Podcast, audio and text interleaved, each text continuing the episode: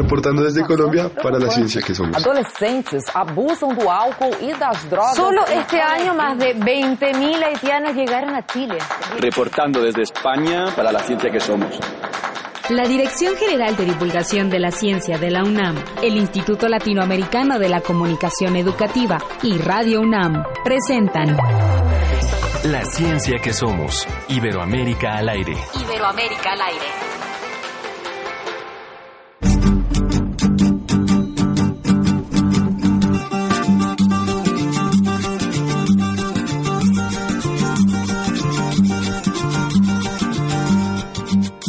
Mientras me duermo en el suave vaivén de una silla mecedora,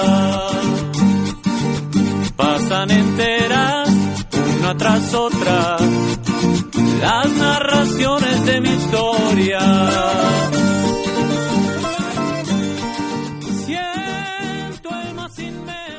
Muy buenos días, tengan todos ustedes. Estamos listos para iniciar la ciencia que somos, escuchando a los Rolling Ruanas. ¿Los conocías? No tenía ni idea de su existencia, pero me da gusto aprender junto con Ángel Figueroa y todos ustedes de toda esta música. Ellos son originarios de Bogotá, de los Andes colombianos. Y ellos adoptan esta música campesina combinada con el rock, emprendiendo así una exploración sonora con el propósito de traspasar fronteras. Así se presentan ellos, así que vamos a escuchar un poquito más hoy para siempre con los Rolling Runners y así iniciamos la ciencia que somos.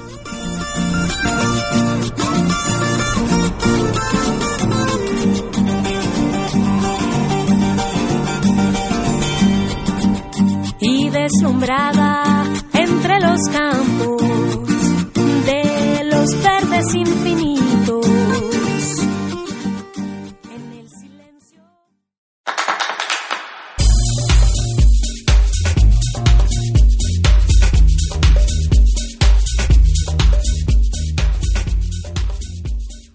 Como cada viernes, les tenemos lo más relevante en el portal de la agencia DICIT desde España.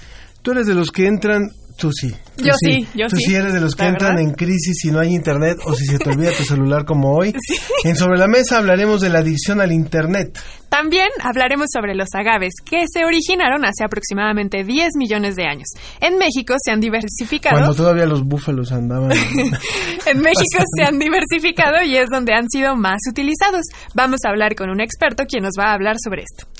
Lo invitamos como siempre a que participe con nosotros hoy solamente a través de las redes sociales, en Facebook La Ciencia que Somos y en Twitter arroba Ciencia que Somos y también en el WhatsApp 55 43 63 90 95 55 43 63 90 95.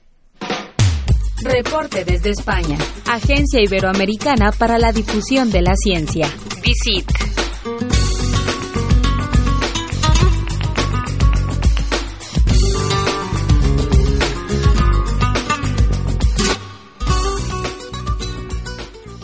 Ya está con nosotros José Pichel de la Agencia Iberoamericana para la Difusión de la Ciencia y la Tecnología, DICIT, con el apoyo de la Fundación Española para la Ciencia y la Tecnología, FECIT. Hola José, ¿cómo estás? Buenos días, Ángel, Sofía. eh, buenas tardes ya desde, desde aquí, desde España. Un saludo para todos. Eh, mirad, empezamos hoy con una noticia de salud pública mm, muy interesante, muy, muy interesante. Hablamos muchas veces de eh, los perjuicios del tabaco. Desde luego, no es ninguna novedad. Lo que pasa es que normalmente pensamos en, en cómo nos perjudica el tabaco a largo plazo. Es decir, pensamos en personas adultas que han fu- fumado a lo largo de su vida y eso les provoca enfermedades, por ejemplo, eh, cáncer de pulmón y otros problemas, ¿no? Sin embargo, no pensamos en eh, otro tipo de perjuicios que tiene el tabaco mucho más inmediatos. Bueno, pues fijaros que una investigación que eh, han realizado especialistas del Reino Unido con datos de, eh, de Brasil nos hablan de que la prohibición de fumar en este país, en espacios públicos de este país, ha conseguido reducir las muertes infantiles. Y es que eh, resulta que eh, el tabaco puede afectar de una forma tan importante a la salud del feto y a la salud de los recién nacidos que los investigadores han calculado que la mm, la prohibición progresiva en muchos estados de Brasil entre los años 2000 y 2015 ha podido salvar la vida hasta a 15.000 niños menores de un año. Me parece un dato increíble, casi un dato espectacular. 15.000 niños menores de un año que habrían salvado la vida simplemente con eh, una medida eh, de salud pública como es la prohibición de fumar en espacios públicos como son bares, restaurantes, lugares de trabajo y demás. Esto eh, supone, según los cálculos de, de esta investigación, un 5,2% menos de mortalidad infantil y un 3,4% menos de mortalidad neonatal. Eh, desde luego, el desarrollo fetal se ve, eh, se ve influido por muchos factores y eh, el hecho de que mm, tengamos una población muy fumadora puede revertir en partos prematuros, en bajo peso al nacer, y esto todo es una cadena de cosas que puede desembocar eh, muchas veces eh, en otras enfermedades y en muertes que aunque no sean causadas directamente por el tabaco, pues al final el tabaco está de alguna manera en la raíz de todo ello, en, una causa primera, ¿no? A la hora de explicar ese, ese desarrollo de, los fetos. Con lo cual, eh, me parece, bueno, pues una investigación que nos llama muchísimo la atención que puede servir eh, de ejemplo, de llamada de atención para otros países en los que esta prohibición de, fumar en los espacios públicos todavía no está establecida o es una prohibición mucho más laxa, ¿no? Eh, esto además hay que tener en cuenta que eh, se ha hecho con datos de un país como es Brasil, en el que esta medida entre el año 2000 y 2015 eh, no afectaba a todos los estados, sino que cada estado tenía jurisdicción en, en, en, este tipo de medidas y lo fue aplicando poco a poco. Es decir, eh, los datos podrían ser todavía eh, mucho más importantes, todavía mucho más impresionantes, si en todo el país se, hubiese aplicado esta medida desde que comenzó el estudio, desde, desde el año 2000. ¿no? Aún así, los datos ya son eh, desde luego, suficientemente significativos como para llamar la atención de cualquier responsable de la salud pública de, cualquier eh, país. Así que, eh, bueno, si necesitábamos todavía algún, alguna excusa más para no fumar o para dejar de fumar o para tomar este tipo de medidas de, salud pública, me parece que los datos de este estudio son absolutamente apabullantes. Bueno, vamos a pasar ahora eh, a un tema completamente diferente. Vamos a hablar del espacio, eh, que hace mucho que, no hablamos de, noticias del espacio. Y esta que os traigo eh, es de investigadores españoles.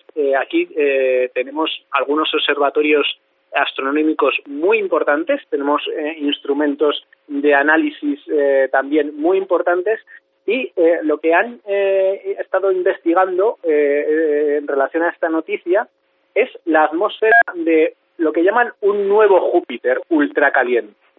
¿Qué pasa? Que hay muchos Júpiter por ahí. Bueno, llamamos Júpiter a bueno planetas muy grandes que se puedan parecer a este de nuestro sistema solar, pero en realidad estamos hablando de exoplanetas, de planetas que están muy lejos de nosotros y al que se refiere esta investigación que, comento eh, se llama Máscara 2B Kelt 20B. Ese es el nombrecito del planeta, que ya le podrían poner un nombre más normal, ¿no?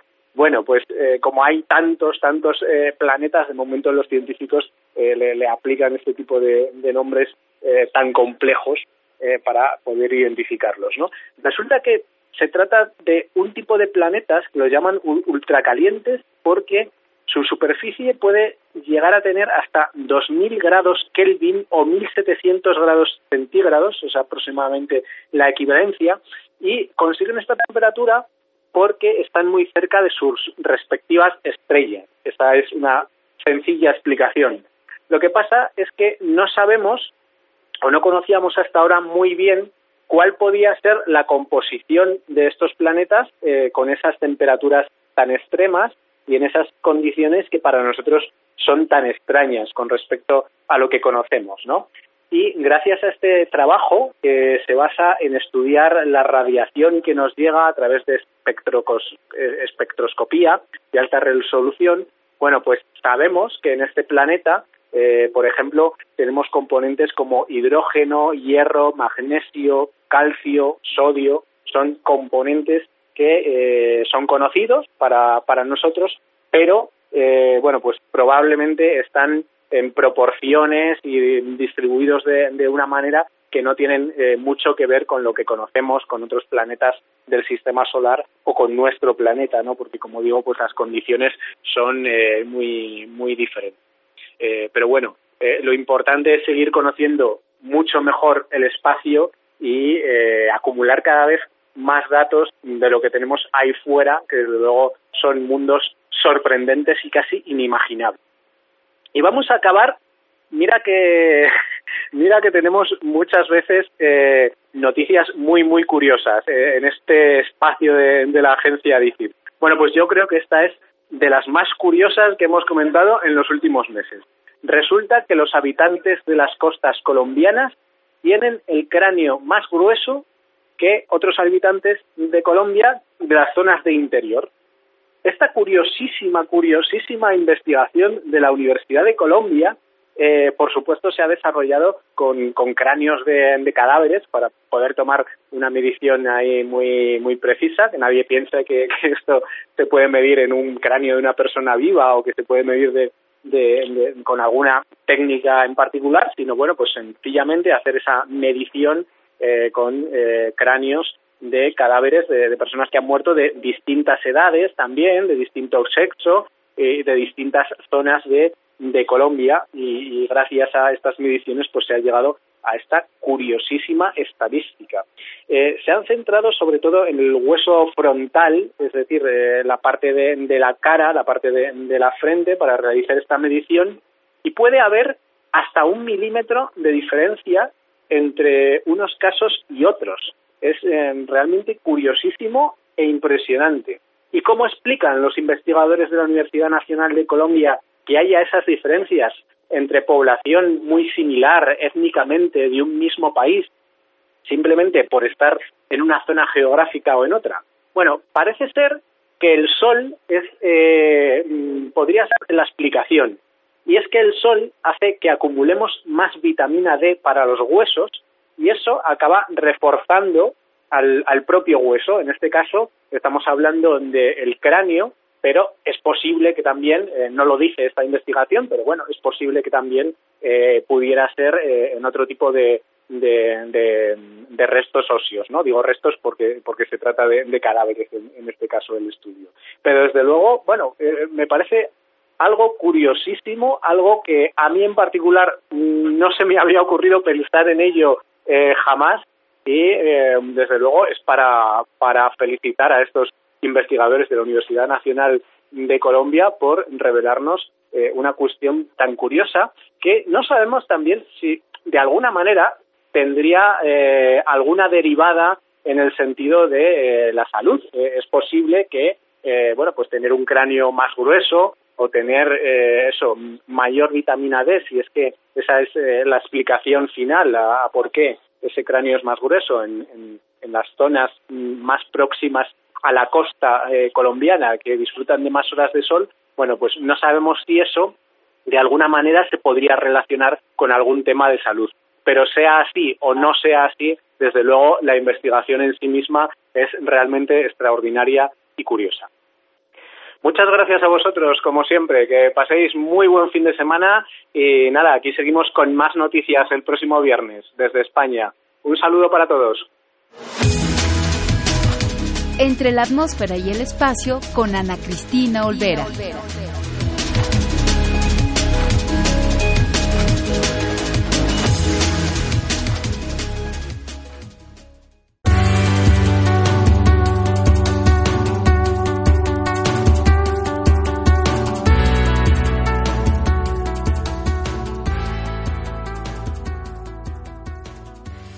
Continuamos en la ciencia que somos y bueno, ya está con nosotros nuestra colaboradora Ana Cristina Olvera, comunicadora y periodista de ciencia y colaboradora de la NASA en español. ¿Cómo estás Ana Cristina? Muy buenos días. Hola, Ángel, amigos de la ciencia que somos, es un placer saludarlos. Y bueno, para platicar un poco acerca de las noticias y lo que sucede fuera de nuestro planeta, querido Ángel. Exactamente, y bueno, hay una noticia que hace que hace poco llamó la atención, que fue este anuncio que hizo Donald Trump de que eh, quería que el ser humano regresara a la luna para el 2024. Primero lo tiraron de a loco como, como si fuera una idea que no, que no sería este, tangible, pero finalmente después lo confirmó, confirmó que habría recursos para, para hacer esta investigación. Pues así es, Ángel, así lo anunció el presidente Donald Trump y también su vicepresidente Mike Pence, quien estuvo ahí en la NASA anunciando este programa Artemisa mediante el cual pues Estados Unidos pretende regresar a la Luna con astronautas y bueno, incluso uno de los puntos centrales de esta misión es poner a la primera mujer a la Luna. Y como bien lo mencionaste, incluso se anunció un aumento del presupuesto de 1.600 millones de dólares para la NASA para que logren este objetivo. Sin embargo, todavía pues falta que este presupuesto sea aprobado por el Congreso. Pero ¿cómo, cómo sería esta hazaña, querido Ángel y amigos de la ciencia que somos? Pues hay todo un plan, una serie de misiones para poder lograr este objetivo para el 2024. Tienen que llevarse a cabo misiones tripuladas y no tripuladas en tan solo cinco años, lo cual es un tiempo verdaderamente récord. El plan eh, que han delineado es el siguiente. A finales del 2020, es decir, ya el próximo año, o principios de 2021, despegaría la misión Artemisa 1 mediante un cohete SLS, que es el Space Launch System, que es el cohete que está desarrollando la NASA, que sería, digamos, la siguiente generación del Saturno 5, y que de concretarse, pues sería el cohete más potente construido en la historia de la humanidad. A bordo de la nave eh, a bordo de este cohete estaría la nave Orión no tripulada en esta misión Artemisa 1 y pues que iría en una trayectoria de retorno libre alrededor de la Luna, algo parecido como a lo que hicieron el Apolo eh, el Apolo 10, por ejemplo, bueno, el Apolo 8 o el Apolo 10, sin embargo, pues sería primero no tripulada esta misión. En el 2020, 22, perdón, despegaría Artemisa 2, que sería la primera misión tripulada de la cápsula Orión y llevaría cuatro astronautas en una trayectoria igual de retorno libre alrededor de la Luna. Eh, esta sería la primera misión tripulada del plan Artemisa. Ese mismo año, un cohete comercial, ya sea pues un Atlas 5 o uno de los de SpaceX, eh, un Dragon, pues llevaría a la órbita de la Luna el primer elemento de una nueva estación espacial que se está planeando, que se llama Gateway o Portal en español, y que esto estaría eh, pues en una trayectoria cislunar, es decir, pues estaría en órbita alrededor de la Luna. Esta sería la nueva estación espacial que estaría planeando la NASA. Y bueno, en, en ese año despegaría el primer módulo que ya se anunció que lo construirá la, la empresa Maxar Technologies y bueno, este sería el gran distintivo de la misión Artemisa en diferencia o en contraste con la misión Apolo, que la misión Apolo, pues como recordarás Ángel, pues llevaba a los astronautas directamente a la Luna. Esta vez, pues se planea construir esta estación espacial cislunar y es desde ahí, desde donde bajarían, digamos, los astronautas, es decir, despegarían desde la Tierra, llegarían a la estación espacial, ahí es, ahí estaría el módulo de descenso lunar, el módulo lunar, y bajarían desde ahí hasta la Luna en repetidas ocasiones. En 2023 sería lanzado mediante otro cohete comercial el segundo elemento de la estación Gateway, uno que se llamaría Mini Hub y que permitiría el acoplamiento de la nave Orión y del módulo lunar. Sería hasta el 2024 la fecha pues que se ha estipulado como la meta, digamos, para llevar a la siguiente tripulación de seres humanos a la Luna. En ese año se llevarían a cabo alrededor de cuatro lanzamientos. Tres cohetes comerciales se encargarían de lanzar el módulo lunar, que estaría dividido en tres piezas. Y bueno, una vez el módulo lunar esté acoplado a la estación Gateway, ya despegaría la misión Artemisa 3. Esa es la que llevaría a dos astronautas que se acoplarían a Gateway, a la estación cislunar, y los tripulantes pasarían al módulo lunar y de ahí a la superficie de nuestro satélite natural. Así que bueno, este es más o menos el plan y bueno, a partir de, del año 2025, pues el ritmo de lanzamiento sería mucho más alto y veríamos más o menos un alunizaje por año. El Artemisa 4 realizaría el segundo alunizaje tripulado y bueno, el plan también incluye varias sondas lunares comerciales de un programa que se llama Commercial Lunar Payload Services y que estarían explorando el polo sur de la Luna, donde como sabes, pues se, eh, se tiene observado que existe agua en estado sólido y que por supuesto pues podría servir para el sostenimiento de la presencia constante de los seres humanos en nuestro satélite. Así que, pues suena un plan muy ambicioso. ¿Qué te parece? Em, eh, suena muy bien y creo que, bueno, la, la pregunta que siempre el público se hace es por qué, por qué el ser humano no volvió a la Luna después de ese, de ese primer viaje y, y qué es lo que ahora está realmente motivando a la administración Trump a empujar este, esta expedición. Pues son dos factores principales, pero muy muy que parecen insignificantes, pero son muy importantes. Uno es el factor económico, que bueno, este tipo de misiones son extremadamente costosas, que bueno, ahora se vuelven un poco más accesibles debido a que, como sabes, pues la, la el sector espacial se ha abierto a eh, a la incursión de las empresas privadas, las cuales han disminuido el costo de muchos de los eh, elementos de eh, los viajes espaciales, como por ejemplo los cohetes reutilizables que que ha desarrollado SpaceX con Elon Musk. Y el segundo elemento sumamente importante es, sin duda alguna, la voluntad política, que bueno, al necesitarse tan grandes presupuestos, se necesita una gran voluntad política. Y bueno, después de, del final de la Guerra Fría no había existido un motivo político eh, suficientemente de peso para que eh, Estados Unidos o cualquier otro país pues volviera a, intentar esta hazaña.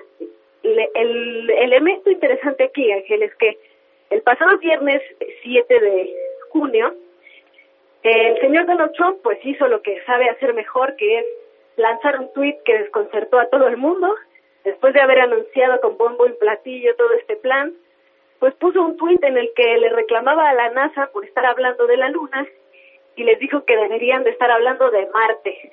Entonces ahorita hay un gran revuela una gran confusión porque ya no se sabe qué es lo que realmente quiere Donald Trump, si se va a apoyar este plan que bueno la NASA ha hecho de forma express para cumplir con este con este mandato de regresar a la Luna.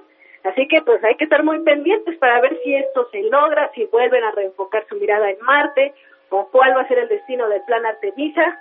Pero por lo tanto pues quería detallarles este plan que pues, suena sin duda muy ambicioso, pero muy interesante y emocionante para los próximos años. Claro, Ana Cristina, y posiblemente seremos testigos de una nueva, una nueva, un nuevo viaje y una nueva misión hacia la Luna en los próximos años. Y esto es algo que, que para los amantes de la astronomía y para el público en general, pues puede resultar verdaderamente interesante. Todos los que los que somos de, de esta generación no nos tocó vivir tan de cerca eh, o, de generaciones más pequeñas, pues este tipo de expediciones y ahora a lo mejor seremos testigos dependiendo de cómo se acomoden las cosas en la administración Trump y en la, y en la NASA para los próximos años. Ana Cristina Olvera, comunicadora y periodista de la ciencia, muchísimas gracias por esta colaboración que nos has hecho para la ciencia que somos. Gracias Ángel, un fuerte abrazo y un fuerte abrazo a toda la auditorio de la ciencia que somos. Mil gracias y un buen fin de semana. Gracias, hasta pronto. Hasta pronto. La ciencia está en todo.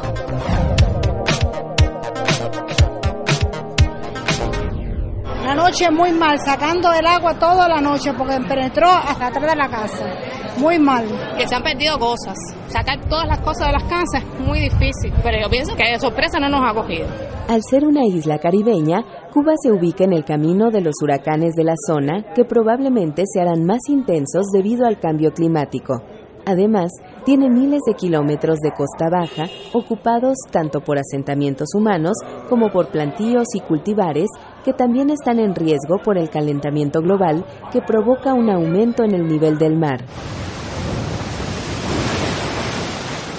De hecho, durante los últimos 50 años, los niveles promedio del mar han aumentado unos 7 centímetros, destruyendo algunas playas y amenazando la vegetación de los pantanos de Cuba, especialmente en el sur.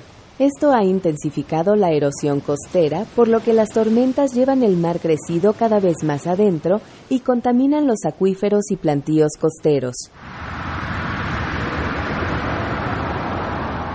Pero lo peor podría estar por venir. Incluso con un escenario conservador que pronostica un aumento de 85 centímetros para el 2100, durante este siglo la incursión del mar contaminaría casi 24.000 kilómetros cuadrados de tierra y podría quedar sumergida una quinta parte de esas tierras. Pero Cuba tiene un plan. Tarea Vida es un programa adoptado recientemente por el gobierno cubano. Entre otras cosas, prohíbe la construcción de nuevos hogares en las áreas costeras amenazadas. Proyecta reubicar a las comunidades en riesgo por el aumento del nivel del mar. Busca alejar los cultivos de las áreas contaminadas por agua salina y subraya la necesidad de levantar defensas costeras y de rehabilitar el hábitat degradado. Por ejemplo, para proteger la línea costera, Tarea Vida se propone restaurar los manglares que forman cerca de una cuarta parte de la vegetación isleña y son la primera línea de defensa contra los ciclones. En general, la idea es aumentar la resiliencia de las comunidades en riesgo.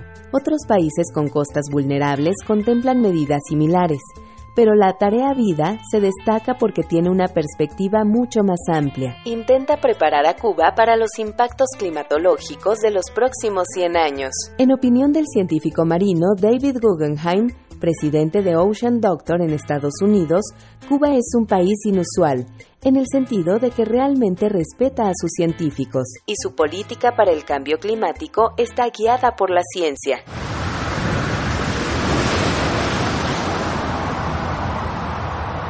y la ciencia recibió ayuda del huracán Irma que hace unos meses arremetió contra el norte de Cuba. Tras la tormenta, muchos cubanos entendieron que el cambio climático ya comenzó y sucede ahora mismo.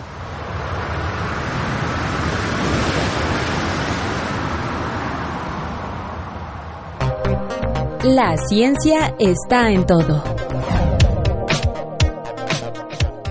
Vamos con un poquito de música. Vamos a escuchar, a seguir escuchando a los Rolling Ruanas, ahora con Ruanas On. Y una pausa y continuamos.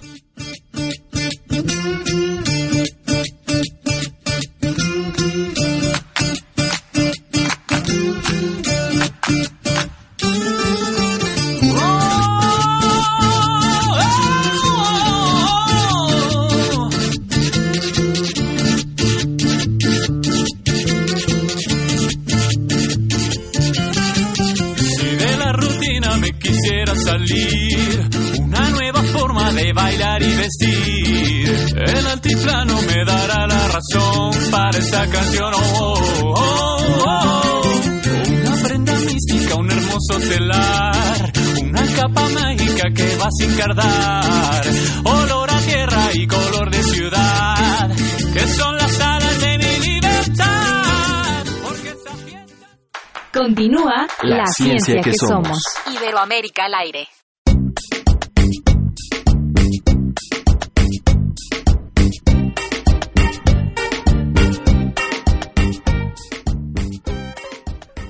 Continuamos en la ciencia que somos y nos da muchísimo gusto. Ya están nuestros invitados para arrancar nuestra mesa a, la que hemos querido hoy dedicar el tiempo de, conversación sobre la adicción al Internet. De manera que, por favor, Sofi. Muchas gracias. Está con nosotros el doctor Hugo Sánchez Castillo, quien es académico e investigador de tiempo completo en la Facultad de Psicología de la UNAM. Muchas gracias por estar aquí. Muchas gracias y un saludo a todo su auditorio y a mis compañeros en eh, Latinoamérica. Muchas gracias. También está con nosotros Melania Agüero Echeverría, maestra en psicoanálisis y miembro fundador de la Asociación Costarricense para la Investigación y el Estudio del Psicoanálisis. Hola, Melania. Hola, ¿qué tal? Gracias por estar con nosotros. Muchas gracias. Y finalmente está también el doctor Walter Gedin, quien ya estuvo con nosotros, pero esta vez contamos con su presencia también. Recuerden que, que él es médico psiquiatra argentino. ¿Cómo está, doctor? Bien, muy bien, buenas tardes. Gracias. Gracias a usted. El tema de hoy nos compete porque ahora en mayo se conmemora el Día del Internet de manera internacional. Pero una manera de abordarlo es esta adicción que estamos presentando a esta necesidad. Antes de eso, me gustaría eh, preguntarle a los tres, probablemente dejar la pregunta abierta, eh, ¿esta adicción al Internet es equiparable a cualquier otro tipo de adicción? ¿Sí, se, sí está descrita como tal y sí presentamos los mismos síntomas cuando carecemos de él? Doctor Hugo. Sí, este, primero quisiera yo apuntalar que una adicción es una búsqueda compulsiva de lo que produce placer y dentro de esto podemos incluir una sustancia, una conducta o una acción o algo de esto nos lo enseñó hace mucho tiempo la conducta de adicción al juego. En, bajo esa perspectiva, entonces, cuando tenemos que una conducta se sobresale de nuestro control, nos hace perder la tasa limitante y nos engarza en un tipo de conducta que interrumpe con nuestras cuestiones y habilidades sociales, podríamos decir que se está engarzando una adicción. Y si esto lo juntamos con el aspecto neurobiológico, en el cual encontramos que hay una interrupción de la funcionamiento de la corteza prefrontal, de la amígdala, del hipocampo y de unos sistemas de neurotransmisión, entonces podemos declarar que se trata de una adicción hecha y derecha. Entonces, bajo esas circunstancias, costó muchísimo trabajo establece la adicción al Internet, porque se estuvo proponiendo desde 1996, aunque la Internet data desde la década de los 70. Sin embargo, en esa época se trató de proponer que había un trastorno relacionado y no fue sino hasta principios del año 2000 cuando muchísimas eh, personas en Asia particularmente, en Corea, en Japón, en China empezaron a presentar problemas increíbles y pues bueno, años después fue catalogada y fue oficialmente aceptada que era un problema de adicción que podía presentarse. Hay datos que son increíblemente discrepantes, se habla desde el punto 3% hasta el 38%, dependiendo del país, dependiendo de las condiciones, dependiendo de las características del estudio, pero es, es, lo que sí es importante es que sí es una adicción hecha y derecha. De acuerdo con lo que se sabe por parte de la psiquiatría, por parte de la psicología, también en el caso de nuestros otros invitados, eh, ¿cuáles serían las características similares de esta adicción a otras que conocemos ya? O sea, ya nos dice el doctor Sánchez Castillo, sí se puede eh, encontrar la adicción al Internet como, como una adicción hecha y derecha, pero qué es lo que nos, eh, con cuál otra la podríamos comparar para poderla entender de forma más clara. Les pregunto a nuestros invitados en Costa Rica y en Argentina. Sí, eh, doctor eh, Walter. bueno, eh, te voy a voy a responder esta pregunta y totalmente de acuerdo con lo que decía el licenciado de que más allá de la sintomatología que presenta a nivel compulsivo, para tratar de llenar, ¿no? la persona tiene un impulso para tratar de llenar ese vacío, eh, hay, hay datos eh, neurobiológicos que además sostienen esta conducta como una adicción. Eh, desde el punto de vista también psicológico hablamos de uso, abuso y adicción o dependencia. Uso es eh, tener un control responsable y mesurado de la Internet. Eh, posiblemente ahí no exista ningún tipo de impulso, sino la necesidad laboral o la necesidad por gusto de conectarnos y tenemos pleno control sobre ese tipo de deseo. Eh, en cambio, el abuso, ese deseo ya se, se convierte más en una conducta cuasi compulsiva porque nos cuesta más eh, controlar eh, el deseo, pero no llega a ser adicción porque no impacta en las habilidades sociales o en otras conductas que pueda tener el paciente en diferentes áreas o la persona.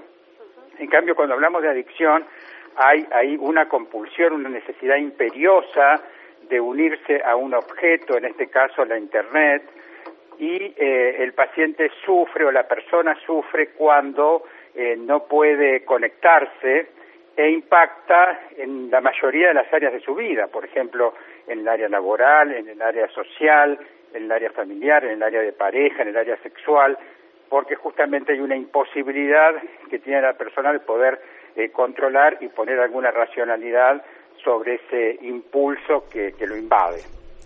A mí me llama la atención eh, que mencione la parte laboral porque yo recuerdo cuando en el trabajo se nos va el Internet, nos volteamos a ver todos con cara de ¿y ahora qué hacemos? Porque también hemos ya generado una dependencia de en todas las áreas del quehacer humano hacia el Internet. Otra cosa que me llama la atención de lo que mencionó el doctor Hugo es que se describe en la década de los 90. Esto significa que sabemos de esta adicción desde hace más o menos unos casi 30 años. Y sin embargo, yo por lo pronto quiero preguntarle eso a Melania. Eh, no sé de esta adicción al alcohol como sé de la adicción al tabaco o la adicción al alcohol. Entonces mi pregunta es si hay algún lineamiento nacional, ya, sea en el caso de su país, en Costa Rica, o si ahorita alguno de los otros dos invitados quisiera hablar de sus países, o si hay lineamientos internacionales que establezcan o que describan cómo es esta adicción y qué podemos hacer para tratarnos tal cual se tratan las personas que fuman, las personas que beben, etcétera, etcétera.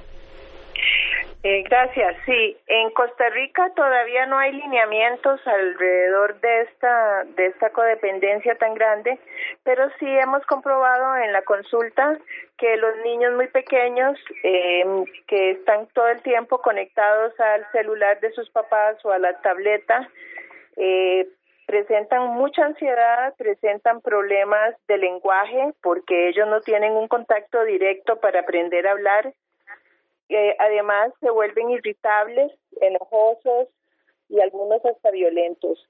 Eh, la mayoría de los padres de familia y las escuelas que se dan cuenta de estos problemas tratan de limitarlo, pero me parece que la época es bastante difícil porque el celular está al alcance, eh, el internet está al alcance. En los adolescentes la problemática mayor que se ha dado es que juegan juegos que son muy violentos y que vienen desde los niños, desde, la infancia, entonces como que la violencia también se generaliza y se hace como pan de todos los días, ¿no? Y la gente como que aprende dentro del internet esa violencia.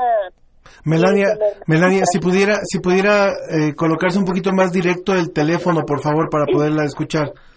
Sí, lo que decía era que los juegos son bastante violentos y también esta codependencia no solo les afecta su conducta a nivel de irritabilidad, sino que la violencia como que se hace normal. En realidad no hay lineamientos, algunos padres más conscientes y algunas escuelas lo que recomiendan es que eh, le limiten el tiempo de uso a los chicos y que se los cambien por juegos diferentes que no tengan que ver con internet. Doctor Hugo, usted quería mencionar algo. Este, sí, primero hay que se tiene que delimitar muy claramente. En México estamos empezando a hacer este tipo de cosas. Una de las cosas más importantes es que la adicción al internet viene con muchos elementos que traen consigo. Dentro de ellos, por ejemplo, motivadores o incentivadores que van a hacer que el paciente pueda engarzarse más. Por ejemplo, contenido pornográfico, por ejemplo, videojuegos, por ejemplo, contenido emocional que hace que los pacientes quieran estar más en internet. Entonces, se tiene que separar muy claramente porque como lo que toca una de nuestras compañeras que está ahorita hablando, es que la violencia relacionada directamente con los juegos ha sido un tema que se ha tratado porque de hecho el año pasado la CIE 10 y el DSM5 incorporan la adicción a los videojuegos como un diagnóstico totalmente diferente, totalmente diferente al Internet. La adicción a los videojuegos está basada justamente en una característica distinta que nació en Internet es importante y por eso es que a veces vamos a encontrar un poco de comorbilidad en los trastornos. Y eso es importante. Ahora, en el caso del diagnóstico, no tenemos que esperar propiamente a que Estados Unidos o Canadá o Suecia rimbombantemente anuncien que tenemos los diagnósticos, porque el diagnóstico, si establecemos que es una adicción, son los mismos criterios que tenemos para la adicción. Tendríamos que preguntarnos, ¿el, el paciente está dejando de hacer cosas cotidianamente contar de jugar? ¿Sí o no? ¿Hay opciones o hay cuestiones en su vida cotidiana que interrumpe por jugar? Sí o no. ¿Se preocupa más por Internet que por otras cosas o áreas de su vida? Sí o no. ¿El paciente ha mentido con tal de estar en Internet? Sí o no. ¿El paciente ha estado en uso constante de Internet por más de ocho horas seguidas, no teniendo algunas otras actividades fisiológicas importantes, como es comer, como es beber, como es relacionarse con otros? Sí o no. Cuando empezamos a hacer estas preguntas tan sencillas, significa que estamos ante una posible adicción y una persona que está engarzada en esta conducta compulsiva. Esto es importante, no deberíamos de esperar a que tengamos un, un, elegante manual de, viniente de otros países. No creo que podemos y tenemos las herramientas actualmente para empezar a hacer los diagnósticos. En México lo estamos empezando a hacer, es importante. En México sí tenemos una particularidad que es la cercanía con, con muchos manuales de diagnóstico y con Estados Unidos. Tenemos el CIE-10, tenemos el DSM-5, sin embargo en Latinoamérica concuerdo con la compañera, no hay tal cosa y me parece alarmante, de hecho. Si nos acaban de sintonizar, estamos conversando con el doctor Hugo Sánchez Castillo de la Facultad de Psicología de la UNAM, con la maestra eh, Melania Agüero Echeverría, eh, maestra en psicoanálisis y miembro fundador de la Asociación Costarricense para la Investigación y el Estudio del Psicoanálisis, y con el doctor Walter Gering, que es médico psiquiatra argentino. Y a él le quiero preguntar también, eh, para poder entender parte de lo que estamos hablando. A mí me gustaría, eh, quienes son especialistas en el estudio de la conducta humana, eh, cómo ha cambiado la conducta humana a partir de Internet para poder entender cómo se dan estos síndromes de abstinencia, cómo se dan estas adicciones. ¿Qué ha representado el Internet para transformar la forma de ser del ser humano? Creo que ha cambiado notoriamente la conducta a partir de Internet. Eh, ha cambiado en los jóvenes y ha cambiado en los adultos. Y en eso creo que la Internet es algo que ha homogeneizado eh, las, distintas generaciones, porque tanto los jóvenes como los adultos, más allá del nivel de conexión, el nivel cuantitativo, todos más o menos estamos conectados y recibimos la influencia de la Internet. Uno de los temas eh, quizá más importantes, bueno, es el tiempo que uno destina eh, frente a la pantalla, ¿no? Eh, ya sea para, para investigar o para, para mirar videos, para distraernos eh, o simplemente para pasar de una página a la otra con tal de buscar algo de interés. También la pornografía, en este caso, como decía el licenciado, tiene un impacto muy importante en la conducta. Además, la, la posibilidad, junto con las aplicaciones, de visibilizar también eh, aspectos personales, historias personales, conductas, eh, y esta posibilidad de visibilizar está formando parte de nuestra identidad. Ya eh, cada uno de nosotros sabe que eh, puede usar las aplicaciones o puede usar Internet para eh, promover eh, algún o algún trabajo o algún aspecto personal y que esto también se cuantifica de acuerdo a la cantidad de me gusta o a la cantidad de aceptación que puede tener esto en un otro o a nivel social. Eh, Perdón, lo, interrumpí, lo interrumpí, continúe, por favor. No, bueno, además eh, el incremento de la ansiedad, la ansiedad por obtener información, por conseguir información de cualquier tipo, eh, ya sea los que somos profesionales, estamos ávidos eh, de información o de papers eh, o, novedades, pero los pacientes también se informan. Los, eso también es un cambio en, en, la consulta. Los pacientes ya vienen con información que han leído en Internet o si uno le indica, eh, habla de un posible diagnóstico o alguna medicación, ya la próxima vez lo han investigado todo en Internet. Eh, quiere decir que eso también está modificando eh, a nivel eh, interpersonal la relación eh, médico-paciente. Y uno tiene que tenerlo muy en cuenta porque por estas, eh, estas investigaciones que hacen los pacientes para que no influya en el pronóstico y en el devenir del tratamiento. En, bueno, en las parejas eh, y en el sexo, por supuesto que tiene una influencia eh, también eh, notoria, ¿no? ya sea por los estímulos para hombres y mujeres que significan la, la pornografía, como también la visibilidad que pueden adquirir los cuerpos o las problemáticas que surgen porque eh, por los likes puestos a, a, una persona, a un ex o a una ex, por ejemplo, y, y todos los conflictos eh, interpersonales que trae. Quiere decir que pondría muchos ejemplos más, pero en todas todas las áreas se ven afectadas eh, por por la internet. Pero a nivel de a nivel afectivo, a nivel de, de, de emociones, eh, provoca un aumento de la ansiedad, también que antes no veíamos, un aumento de la necesidad de también de, de, obtener respuestas de alguna u otra manera y, y, además porque la internet lo brinda. Nosotros el, ponemos en el buscador eh, una palabra o, o algo que estamos eh, ahí indagando, investigando y rápidamente aparece información. Eh, pero también la dificultad para poder diferenciar la, la seriedad de esa información, porque toda la información eh, pareciera que eh, si uno no tiene el conocimiento para poder eh, diferenciar toda la información parece importante. Claro.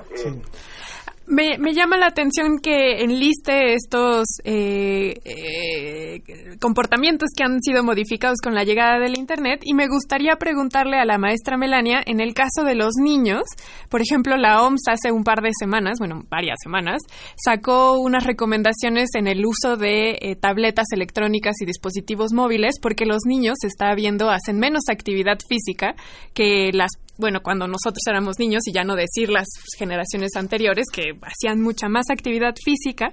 Y me llama también la atención el que usted hace unos momentos haya hablado del habla, cómo se ve modificada, porque los niños están todo el tiempo pegados a los aparatos electrónicos en vez de estar socializando con más chicos de su edad.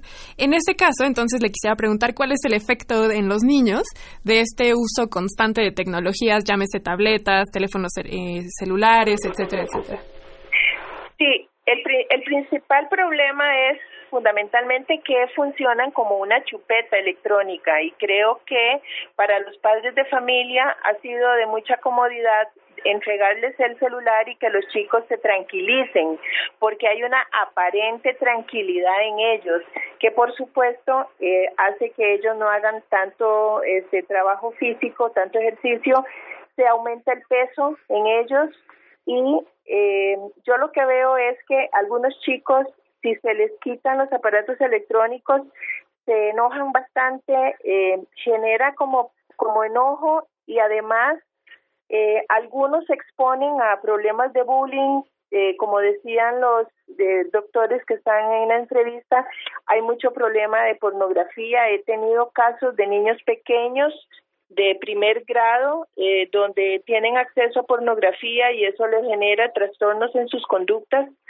Eh, entonces, no, digamos, no, no se debería satanizar el uso del Internet porque creo que contribuye a cosas importantes, a investigación importante y a mucho placer si se sabe canalizar, pero me parece que los aparatos han quedado en manos de los chicos y los padres se han alejado de la posibilidad de enseñarles a ellos a usarlos correctamente. Creo que hay juegos muy interesantes, hay juegos para favorecerles más bien el lenguaje, para favorecer la concentración, pero creo que estos juegos no son realmente eh, propuestos por los padres de familia. Entonces, eh, me parece que en este momento los aparatos electrónicos llenan un espacio de mucha soledad de mucha soledad. Por favor, Hugo. Este, bueno, aquí también cabe aclarar nuevamente que es, es muy importante que el, el, uso de Internet y de las tabletas como tal no solamente tiene el problema de, del sobrepeso. Por ejemplo, los aparatos electrónicos usan una longitud de onda que está más cercana a los ultravioleta, que es el color azul. Eh, la exposición prolongada a este tipo de cosas produce retinopatía y produce desprendimiento de la retina. Entonces es importante que el uso debe ser a una distancia considerable y tiene que ser intercalada con periodos de reposo, ya que necesitamos luz roja para poder descansar. Además, las generaciones, el Internet se populariza a partir del 2000, cuando aparece es el primer smartphone, que es el, Apple, ¿no? El 1, la versión 1 del iPhone, y de ahí empieza a tener todo Internet. Y esto lo que, lo que implicó fue un cambio revolucionario en cuanto a cómo hacemos las cosas, cómo manejamos. Pero entonces estamos hablando de 20 años, mientras que la vida del primate humano en México por lo menos hasta 75 años. Eso significa que los primeros datos de cuáles estrictamente el efecto que se tiene en el humano del uso constante de aparatos electrónicos está por venir. Ahorita tenemos algunos pequeños indicadores de qué viene, qué es lo que va a pasar. Usted lo acaba de mencionar hace ratito. La brecha generacional es increíble. Mientras que los papás jugaban todo el tiempo afuera, nuestros hijos y nuestros hermanos y nuestros parientes están todo el tiempo con la tablet. Eso significa que están generando en este momento las condiciones que podrían tener. En México es alarmante. Tenemos el primer lugar de sobrepeso infantil, que no solamente está relacionado con el uso de tabletas, está relacionado con el el uso de edulcorantes, está relacionado con el consumo de carbohidratos y demás. Sin embargo, esto es algo que ha contribuido. Otra cosa importante son los periodos atencionales. Los niños necesitan para madurar el sistema nervioso central periodos de atención y periodos de reposo. Cuando tenemos un cerebro que está expuesto constantemente a información, este cerebro empieza a madurar de manera diferente y empezamos a tener diferencias en cuanto a la concentración, la atención y la memoria. Entonces deberíamos de tener también un poco de cuidado. Sin embargo, nuevamente estoy hablando de manera hipotética porque estos primeros estudios apenas están saliendo, dado que estamos en esta era de la tecnología. Entonces, cabrá también eso. Y nuevamente recalcar lo que dijo la compañera hace ratito. Aunque sí hay eh, contenido que no es apropiado para los niños, también hay contenido que es apropiado. No creo que habrá que tener claramente la vertiente. Por eso es que no todos van a ser adictos, pero no todos van a usar el Internet de manera adecuada. ¿no? Este, en la ciencia es un factor súper importante. Tenemos que hay montonales de cosas que han traído como problemática por falta de información o por pseudociencia que se ha tenido. ¿no? En calle Milán. Perdón. Continuamos.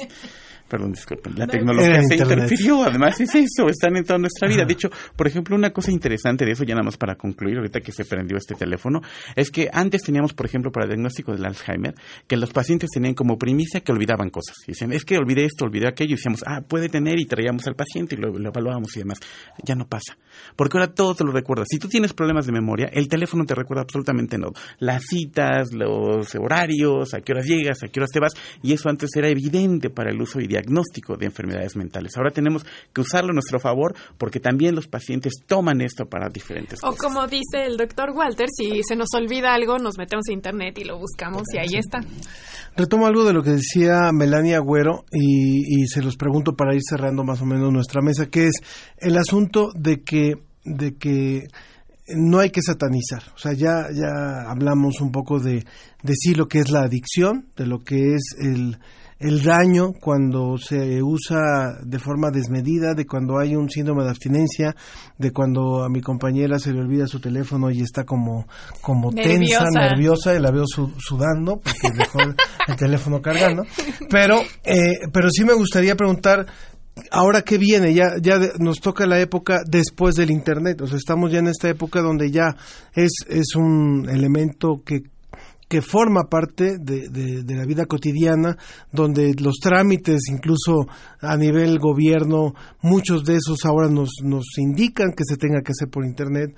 Hay algunos que ya no se pueden hacer si no es por Internet, en fin.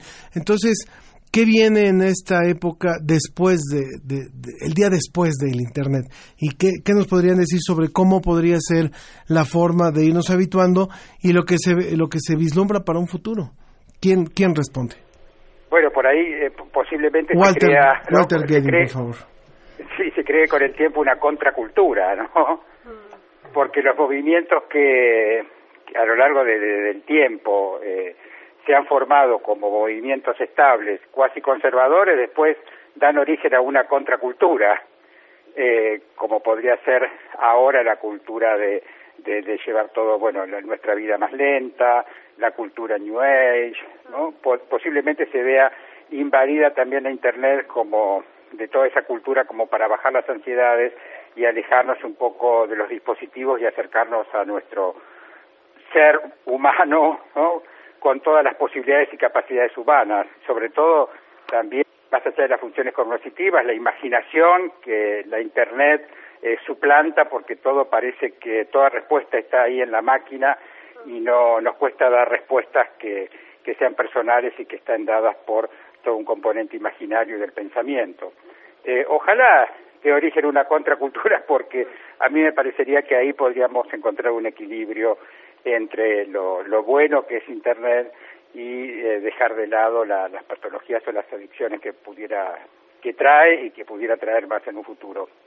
Después me pregunto por la vulnerabilidad individual, esto de si va si la internet aumenta la vulnerabilidad de las personas o es la vulnerabilidad la que lleva a que la persona eh, busque un- una, una conducta aliada con la tecnología. ¿no? Volvemos a esto, si es la estructura de la personalidad o la influencia externa, como podría ser la tecnología, es la que va a generar este tipo de estructura que va a necesitar imperiosamente de ese objeto tecnológico. Mm.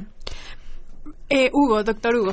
Este, creo que ahí también cabría apuntar que es muy importante ir hacia un uso correcto y diagnóstico correcto, ¿no? Este, porque uno se pregunta cómo es que un mi hijo estuvo 12 horas en internet, yo preguntaría pues cómo es que la mamá lo dejó 12 horas en internet, que es lo mismo con los videojuegos o el papá, ¿no? O sea, también creo que los padres tenemos una responsabilidad muy muy grande, padre o madre, hijo o hija, tendríamos que estar regulando, porque los contenidos es importante, lo sabemos, lo acaba usted de decir, inclusive trámites gubernamen- gubernamentales ya son por internet, sin embargo, necesitamos una regulación, necesitamos un correcto diagnóstico y necesitamos que los padres estén al pendiente, que estén al pendiente cuando se cubran con estos pequeños focos rojos de, de interferencia de la vida cotidiana y entonces poder tener un correcto uso de Internet. No, no podemos regresar a la época de las cavernas, porque si yo le quito todos los aparatos electrónicos a un hijo y ese hijo en la secundaria, en la primaria, tiene que usarlos, pero como nunca los usó, lo pones en retraso. Entonces, creo que más bien es el uso responsable de la tecnología, que creo que ese es el punto,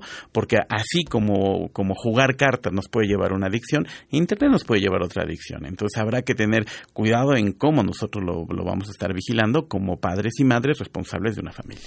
Maestra Melania, eh, también en este mismo tenor, eh, y siguiendo la línea de la pregunta que planteó Ángel, yo también quisiera agregarle, yo sé que usted se especializa en cuestiones de niños, pero entonces también cómo podríamos hacerlo los adultos, porque pues al final de cuentas pues estamos educando a estos niños, pero los que ya estamos embebidos en esta cultura del Internet, ¿qué hacemos? Claro, yo creo que sigo con la línea también apoyando lo que dice el compañero, el uso responsable. Eh, implica que acompañemos a nuestros hijos pequeños y adolescentes. En realidad yo creo que tenemos que poner en juego el amor que tenemos por ellos, dándoles tiempo, dándoles presencia y guiándolos en el uso de los aparatos. Yo creo que esto es fundamental. Los padres no pueden seguir cerrando los ojos y dejando que el aparato les guíe, porque en realidad se está haciendo muchísimo daño. Entonces, me parece que es importante que los padres les dediquen más tiempo, les dediquen más presencia, los guíen y propongan también este, tantas cosas tan lindas que se hacían antes y que ayudaban a construir no solo la personalidad, sino también esa capacidad humana. Necesitamos que los chicos se humanicen más. Muy bien. Bueno, pues nos vamos, nos vamos acercando a la recta final. Sería muy importante pedirles su comentario para eh, insisto yo, en, lo, que viene ahora. Entonces, decía yo lo que nos, lo que nos decía el doctor Walter Gedding, que era este volver a, la cara a cara, al diálogo, a la imaginación, pero también es un hecho que tenemos enfrente un monstruo que revolucionó la forma de comunicarnos, que revolucionó la forma de trabajar, que, que revolucionó muchas cosas, la forma de guardar, la forma de recordar, la forma de consultar. Y bueno, pues es cómo aprender a vivir con eso eh, en, un, en un momento. Y me gustaba algo de lo que decía él, que era esto de, a lo mejor, me, hizo pensar en el slow food.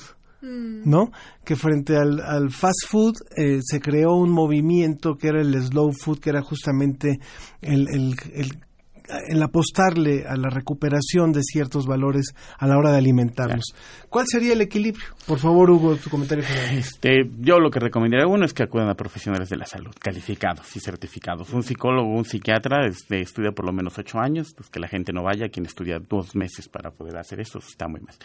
Este, creo que de lo, más importante es que eh, sí hay posibilidades de tratamiento, ¿no? Porque si es una adicción, de hecho se trata con, eh, por ejemplo, bupropión, que son cosas que se utilizan para tratar adicciones, se trata con fármacos inhibidores selectivos de la recaptura de serotonina, la terapia cognitivo-conductual también funciona de manera significativa. Hay casos en los cuales terapias experimentales han sido muy malas, se tiene casos documentados en China y en Japón donde los centros de rehabilitación de adicción al Internet han traído suicidios y problemas masivos. Entonces, creo que lo primero y más importante es profesionales de la salud involucrados en esto. No es una cuestión mística, es una cuestión real, es una cuestión que deberíamos de preocuparnos y ocuparnos como padres y madres de familia. Doctor Walter Gedin, ¿cómo hacer un uso saludable del Internet? Porque como dice Ángel, eh, países desarrollados usan el Internet hasta para hacer su itinerario en el, a lo largo del día, a qué hora va a llegar el autobús para irse a trabajar. Entonces, ¿cómo hacemos un manejo saludable del Internet? Bueno, primero me parece que la prevención es fundamental. Prevención es, educación es prevención. Por lo tanto, eh, el uso racional y responsable del Internet debe provenir del mismo grupo familiar que den de alguna manera el ejemplo y que puedan permitir que niñas y niños desarrollen también otras capacidades, además de poder usar la tecnología, eh, que no olviden que bueno que existen eh, multiplicidad de otras acciones que tienen que ver con el desarrollo de estas eh, potencialidades. Eh, me parece que esa es la primera prevención. Y después, bueno, el uso racional como, como sujetos adultos eh, poder también eh, volver a uno mismo y decir, bueno, a ver, preguntarnos, ¿para qué me sirve y qué es lo que me sirve de la Internet?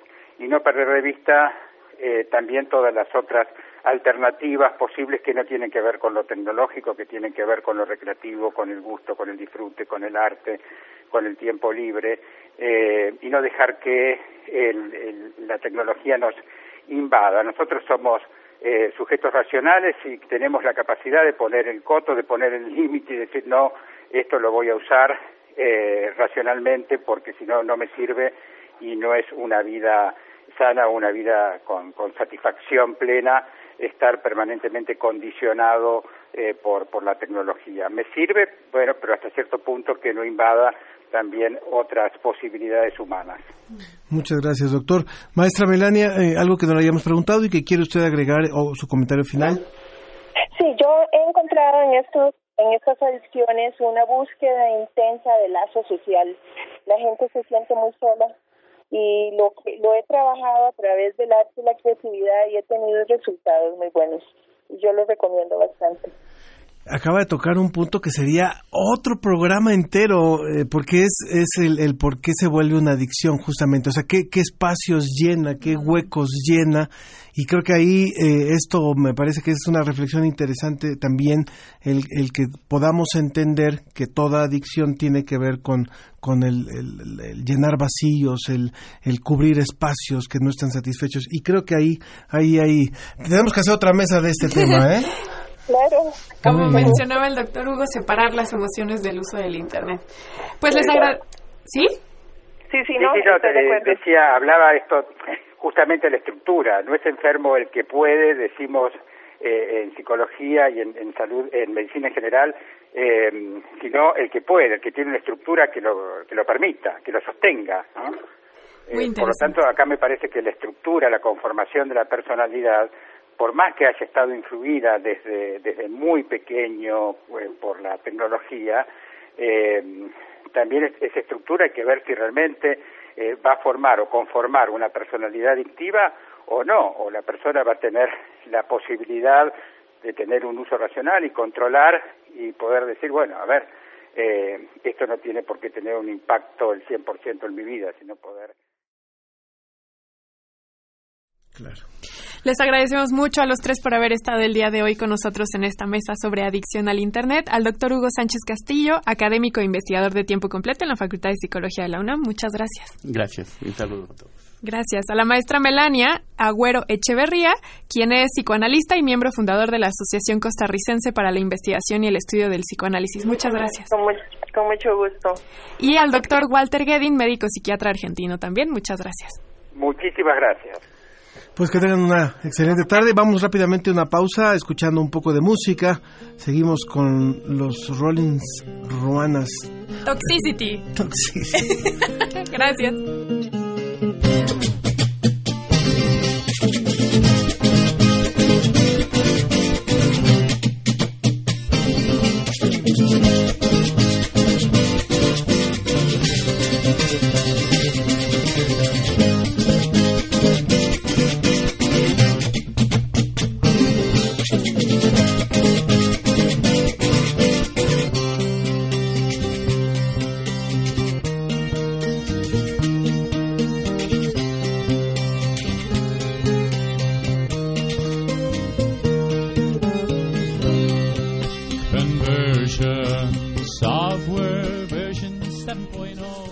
Estamos de regreso para continuar con esta cápsula de La ciencia está en todo.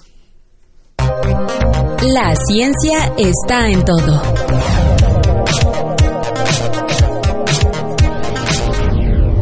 Sí, son jugos de frutas naturales hechos en el momento.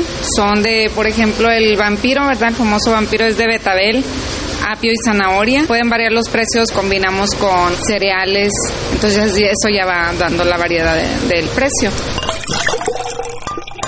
En España son zumos y en América Latina se conocen como jugos, pero en ambos lados del Atlántico todos disfrutamos la dulce frescura de una naranja exprimida o un pomelo, aunque algunos lo llamen toronja.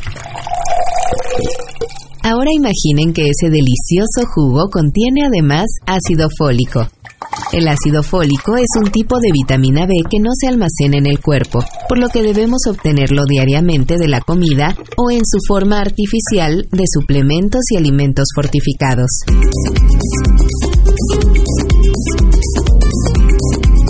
Investigadores de la Universidad Politécnica de Valencia, en España, encontraron una buena forma de crear jugos enriquecidos con ácido fólico de manera que resista los cambios de temperatura, la luz y distintos niveles de acidez en el ambiente. El ácido fólico es la forma artificial del folato que se encuentra naturalmente en los alimentos, pero suele ser muy vulnerable a los cambios de temperatura y acidez. Además, como es soluble en agua, se elimina por medio de la orina. Por tal razón, se ha hecho común fortificar los alimentos con ácido fólico y así evitar los problemas relacionados con la falta de esa necesaria sustancia, principalmente para las mujeres embarazadas. El folato ayuda en el trabajo celular y en el crecimiento de los tejidos. Se ha descubierto que tomar la cantidad correcta de ácido fólico antes y durante el embarazo ayuda a prevenir ciertas anomalías congénitas en el bebé, como la espina bífida. Igualmente, tomar suplementos de ácido fólico antes de embarazar y durante el primer trimestre puede disminuir las probabilidades de un aborto espontáneo. Pero una cuestión importante es que esta vitamina debe administrarse en la cantidad adecuada.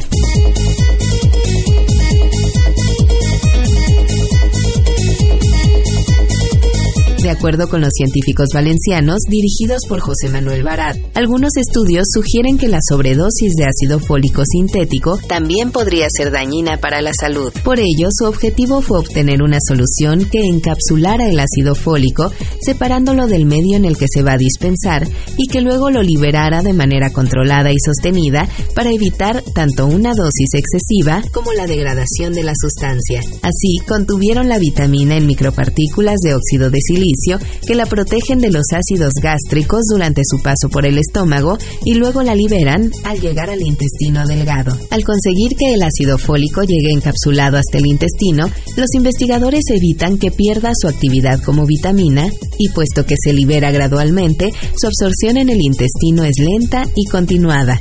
Durante el estudio, los científicos calcularon la carga óptima y el proceso de digestión de las partículas de ácido fólico. También analizaron su toxicidad y si al introducirlas en un alimento o bebida modificaban su sabor y color. Tenemos este un jugo proteínico, lleva mamé, lleva avena, lleva arándano, este un poco de pasas, lleva un poco de nuez y está exquisito. Los resultados fueron positivos en jugos y yogures con los que los investigadores valencianos comenzaron a trabajar, principalmente porque son alimentos comunes en la dieta diaria de las personas. Sin embargo, como aísla perfectamente el compuesto, esta técnica podría aplicarse a otros alimentos sin importar su nivel de acidez lo pueden pedir churuma o antigripal. Es un jugo, es como pura vitamina C, contiene lo que es papaya, piña, manzana, eh, fresa, guayaba y va con jugo de naranja. La ciencia está en todo.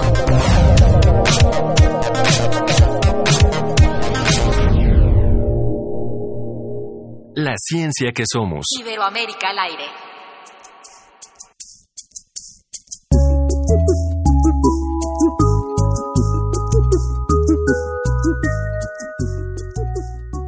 Estamos de regreso en La Ciencia que Somos y está con nosotros el doctor Abisaí García Mendoza del Instituto de Biología de la UNAM. Muchas gracias, doctor. Muchísimas gracias a ustedes. Y la razón por la que lo tenemos aquí es porque vamos a hablar sobre el agave, esta planta que es característica de nuestra zona territorial de México. No sé si es también está presente en alguna otra zona de Latinoamérica.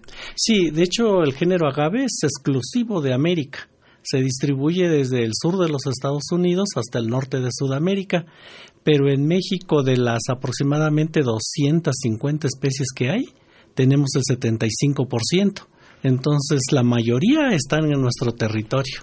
Perdóneme cuando le pregunto al norte de Latinoamérica, dice que desde el sur de Estados Unidos hasta el norte, de, Sudamérica. ¿Qué sería norte de Sudamérica? Lo que es eh, Venezuela, Colombia, eh, Ecuador y una pequeña parte de Perú. Muy bien, pues resulta que ustedes eh, han descubierto cuatro nuevas especies de agave. Cuéntenos por favor un poco acerca de esta investigación. Bueno, dentro de nuestro trabajo en el Jardín Botánico y en el Instituto de Biología, eh, nuestro quehacer diario tiene que ver con la colecta de las plantas, su identificación, sus usos, eh, recorridos de campo, etcétera. Entonces, cuando uno sale al campo y a veces encuentra ciertas plantas que no se parecen a ninguna otra, regresa con esos materiales, los estudia durante un buen tiempo en el laboratorio, los mide, eh, todas las diferentes partes del agave, ve los colores, las formas, etcétera. Muchas veces hay que regresar de nuevo a campo para tener más material y trabajar en los alrededores de donde, de donde, hizo uno el primer descubrimiento para ver si esas plantas solo son una, dos o tres o en realidad están formando poblaciones dentro de, de un área determinada. Y entonces de esa manera nosotros después de estudiar eh, X número de plantas, en muchos casos llegamos a la conclusión de que se trata de una especie nueva, es decir, una planta que no ha sido descrita para la ciencia nunca. Y entonces, pues esto nos permite que una vez que nosotros detectamos estos organismos, podamos describirlos. ¿Esto qué quiere decir? En la primera etapa es la morfología, ¿sí? Tenemos que medir las hojas, las espinas, eh, cuánto mide la inflorescencia o quiote, como se le llama comúnmente, e igual las flores qué tamaño tienen, de qué color son, este abren de día o de noche, ajá, etcétera. Entonces de esa manera vamos profundizando. ¿Dónde crecen? ¿En qué tipo de hábitats? Hay algunas que son muy específicas de algún tipo de suelos, de, suelo, perdón, o muchas veces algunas eh, son exclusivas de cierta altitud nada más. Entonces, constantemente, o de un tipo de vegetación, hay plantas que están creciendo dentro del bosque o algunas están creciendo en acantilados a la orilla de, de los ríos o en muchas este, paredes rocosas que nosotros en la carretera las vemos y ahí hay agaves. Y en, esa búsqueda ustedes encontraron estas cuatro nuevas especies, ¿en dónde? Así es, estas cuatro nuevas, nuevas especies fueron descritas del sur del país. De, las cuatro están en Oaxaca. Dos de ellas están en Guerrero y una de ellas está en mezcalera. Exacto.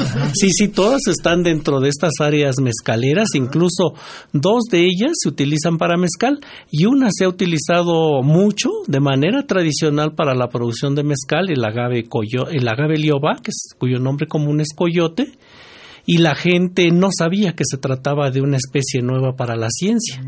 Entonces nosotros nos dedicamos a describirla, eh, también tenemos que decir si se encuentra amenazada, en peligro, como en este caso, esta especie de, del coyote, el agave lioba, es una especie que ha sido muy utilizada para la producción de mezcal son plantas que no crecen de manera colonial, es decir, en grupos, sino que se, eh, crecen de manera solitaria y eso se vuelve mucho más peligroso. ¿Por qué?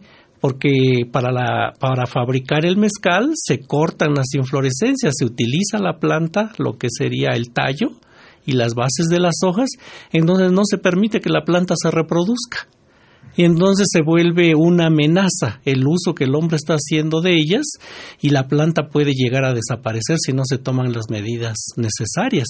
Entonces nuestro trabajo tiene que ver con eso, describirla, hacer los trabajos de, de conservación y proponerla si es que está en alguna categoría de riesgo. Mm. Me encanta este tema porque me surgen tres millones de preguntas. Quisiera irme una por una. Cuando usted nos dice que hacen investigación para conocer los tiempos de reproducción, cuándo sale la flor, el tamaño de las hojas.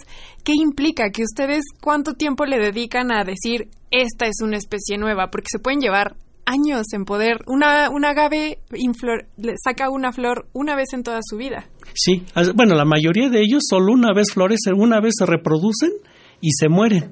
Entonces, cuando salimos a campo, si las condiciones ambientales fueron las adecuadas, vamos a encontrar plantas en flores, en reproducción. Si las condiciones ambientales no fueron buenas, no llovió no hizo el suficiente calor, las plantas no se reproducen y entonces hicimos un viaje vano, tenemos que volver a regresar el año siguiente y así estamos. Entonces, eh, para describir una especie nueva podemos llevarnos hasta cuatro, seis o más años esperando a que las plantas florezcan. En Oaxaca hay otro género que se llama, eh, es el género Furcrea, que le llaman pitas, Estuvimos durante 10 años visitando una población y no daba flores, nos gastamos mucho dinero. Hasta que final, dejamos teléfonos eh, y demás y finalmente nos hablan que las plantas estaban en flor. Y esa vez fuimos y todas las montañas estaban con plantas en flor, todas. Era increíble porque una, en una sola montaña llegamos a contar más de 200 individuos con en floración, plantas que llegan a tener hasta 8 o 10 metros de alto y miles de flores, y todo estaba en flor. Pero pueden pasar otros 20 años y no, hay, nada. Y eso puede llevar a que haya errores en la identificación de especies nuevas, ¿cierto? Exacto, sí, porque muchas veces algunos especialistas las describen nada más de la parte vegetativa la parte de la roseta, la parte que nosotros vemos, y no usan las flores. Entonces siempre queda la duda de cuáles son sus parientes más cercanos, con qué otras especies se relaciona. Entonces en la ciencia siempre hay que tener la seguridad de lo que estamos haciendo y tenemos que esperar a que florezcan, que se reproduzcan, que eh, emitan eh, cápsulas, semillas y de esa manera tener, eh, de esa manera tener todos los datos para saber que se trata de una especie nueva. Si nos acaba de sintonizar, estamos conversando con el doctor Abisaí García Mendoza, quien es curador de la Colección Nacional de Agaves en el Instituto de Biología. Él es especialista en taxonomía de agaváceas a nivel nacional y su trabajo ha sido la base para la elaboración de la lista completa de las especies de agavacea de México. Son nueve géneros de la familia y 251 especies, 76% del total mundial. Además, él colabora con los Reales Jardines Botánicos y bueno, me imagino que habrá probado el producto de esos agaves a lo largo de su vida. ¿Qué representa? ¿no? Sí, sí, sí. Cada vez que salimos a campo, y bueno, también tenemos que determinar bien las especies mezcaleras, ¿sí? ¿Cambia el sabor? Sí, sí, sí cada especie, el, mezcal que se obtiene de las plantas depende de la especie que se esté eh, utilizando porque tienen diferentes cantidades de carbohidratos, de azúcares, están creciendo en suelos diferentes y aún dentro de una misma especie eh, influye la forma en que se cosechan, la forma en que se procesan, si se cuecen con madera de pinos, de encinos o digamos cartón. Todo eso influye en, el, sabor, en el producto final. Entonces cuando se obtienen los mezcales su riqueza es enorme porque va a depender de las, de las condiciones que se tuvieron en cada paso para poder llegar a tener un producto final. Entonces cada mezcal es diferente. Ningún mezcal es este parecido al otro. Depende de las corridas, de las maneras en que se, se procesaron. Incluso en un mismo terreno con una misma especie cambia de año en año por la temperatura que hubo ese año, la cantidad de lluvias. O sea, en realidad cuando usted dice que ningún agave es similar a otro, lo dice en el estricto sentido de la palabra. Exacto. Ahora, otra pregunta que me surge es, Usted acaba de decir, bueno, lo dijo al inicio de la entrevista, que en México tenemos una gran variedad de especies. Y mi pregunta es, ¿hay alguna causa geográfica para que esto suceda? Es decir, el que tengamos tantas cordilleras.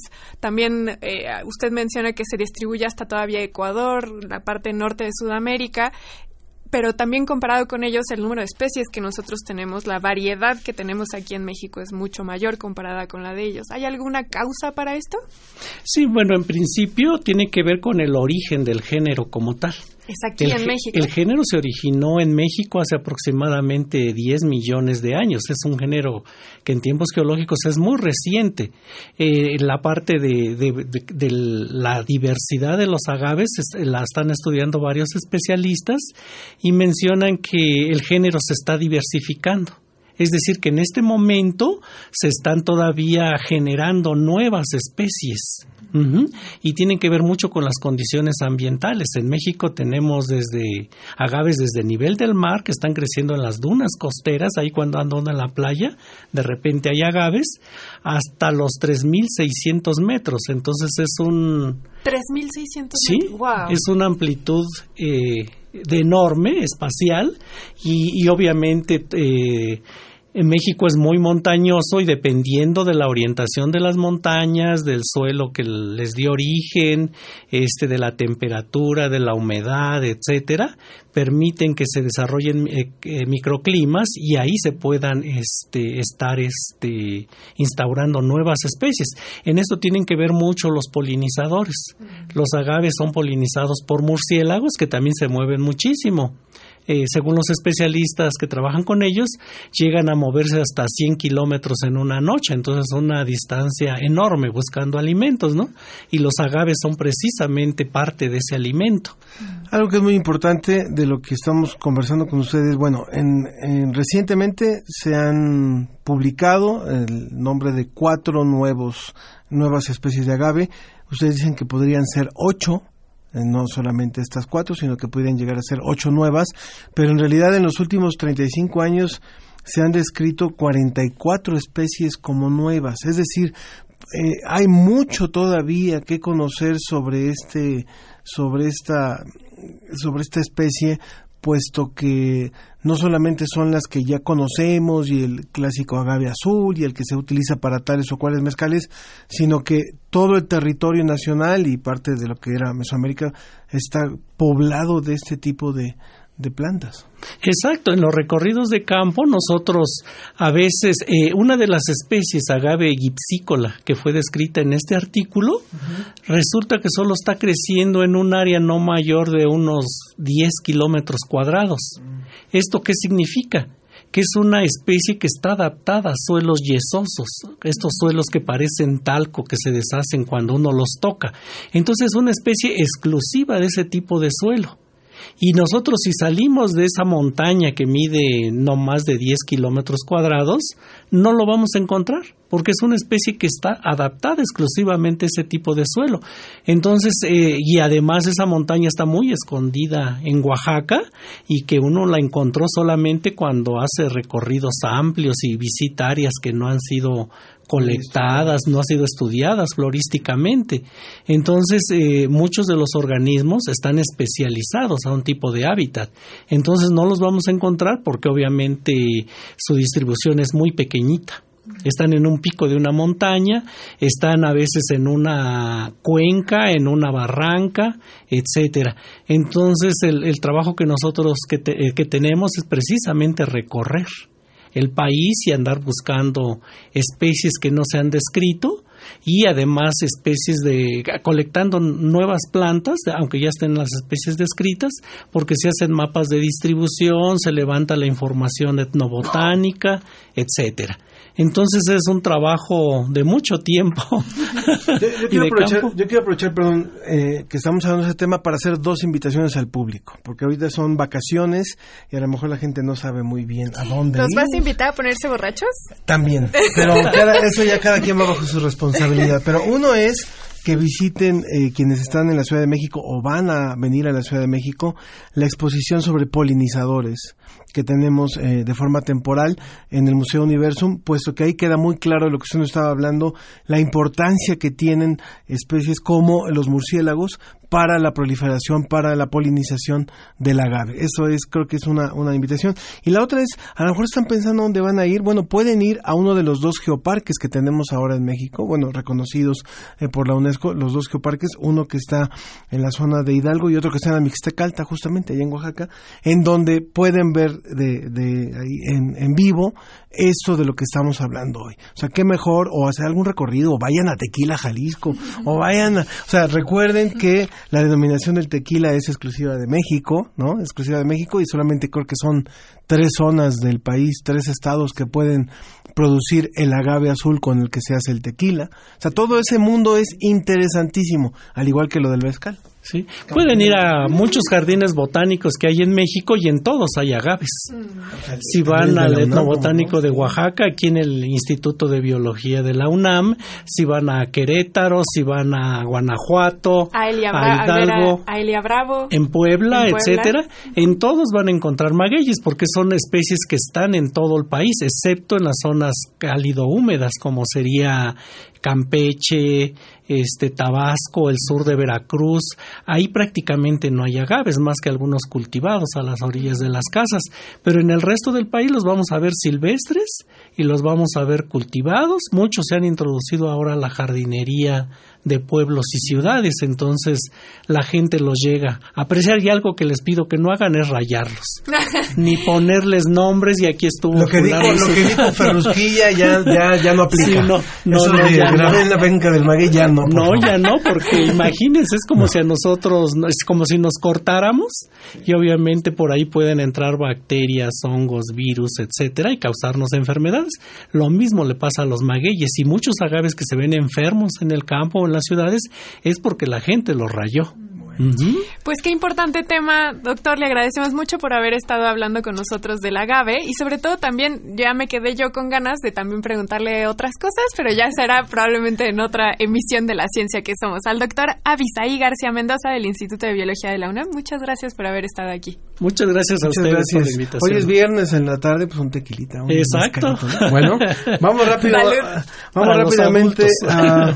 Bueno, ya nos despedimos, ya se acabó, se acabó nuestro programa. Nos vamos a ir oyendo a los Rolling Ruanas con sangre caliente y agradecemos a todos los que hicieron posible esta emisión de La Ciencia que Somos, al equipo de producción, por supuesto. Así es, en la producción Susana Trejo y Janet Silva, la operación técnica Ricardo Pacheco y Arturo González y en la producción general Claudia Gesto. En la conducción el flamante Ángel Figueroa. y, y la preciosa Sofía Flores. Muchas gracias, que tengan un excelente fin de semana.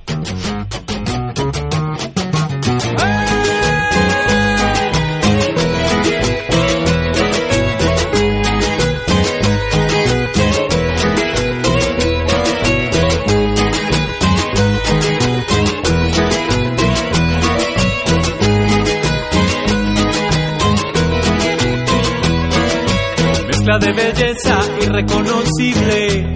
Patrimonio intangible. Los continentes corren por tus venas. El mono y la quena. Con tu boca ardiente muere de sopica. Ay, qué cosa tan atípica. Inmigrante sensual, belleza fatal. Me vas a acabar. Mirada sospechosa, peligrosa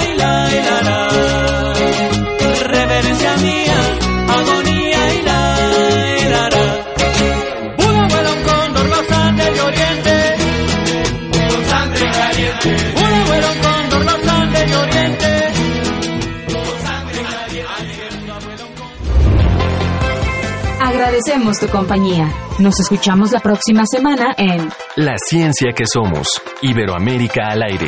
una producción de la Dirección General de Divulgación de la Ciencia de la UNAM, el Instituto Latinoamericano de la Comunicación Educativa y Radio UNAM.